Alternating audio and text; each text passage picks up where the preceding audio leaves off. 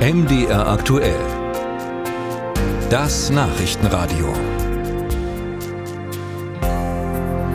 Diabetes mellitus im Volksmund auch Zuckerkrankheit genannt, ist weltweit auf dem Vormarsch. Um darauf und auch auf die großen Risiken dieser Erkrankung aufmerksam zu machen, gibt es den Weltdiabetestag. Der ist immer am 14. November.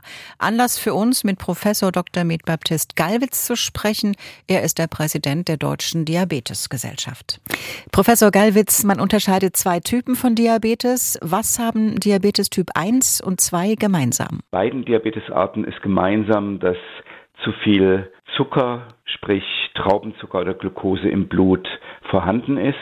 Die Ursachen für beide Diabetestypen sind jedoch ganz unterschiedlich. Die häufigere Diabetesart ist der Diabetes mellitus Typ 2, von dem etwa 90 Prozent aller Diabetespatienten betroffen sind. In Deutschland sind wohl aktuell insgesamt rund 11 Millionen Menschen insgesamt an Diabetes, also Typ 1 und Typ 2, erkrankt. Mit steigender Tendenz?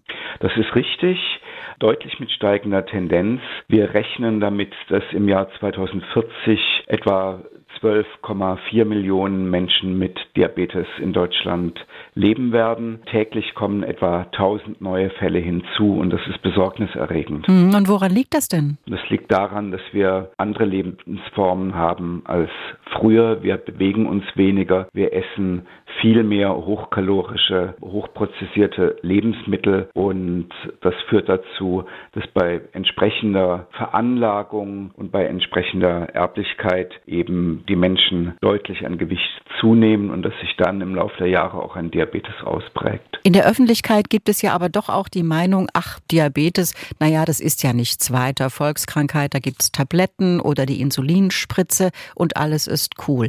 Aber so einfach ist das ja dann doch für Erkrankte nicht, oder? Nein, so einfach ist es nicht weil Diabetes mellitus auch zu Gefäßkomplikationen führen kann und wenn dies der Fall ist, auch deutlich die Lebenszeit verkürzt, was auch neuere Daten wieder bestätigen. Wenn man zwischen dem 60. und 70. Lebensjahr ein Diabetes bekommt, die Lebenserwartung statistisch um drei bis vier Jahre verkürzt ist.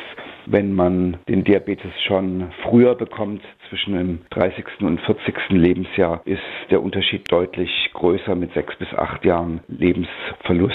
Um Diabetes gut behandeln zu können, muss man ja aber erst einmal wissen, dass man die Krankheit hat. Früherkennung ist da wohl das Zauberwort. Früherkennung wäre ganz wichtig und hier gibt es den Check-up 35 seit wenigen Jahren. Bei dem Checkup 35 wird ein Blutzuckerspiegel gemessen nach einer Fastenperiode über Nacht. Der Checkup 35 wird sicher nicht häufig genug in Anspruch genommen und ähm, müsste auch im Prinzip jährlich stattfinden.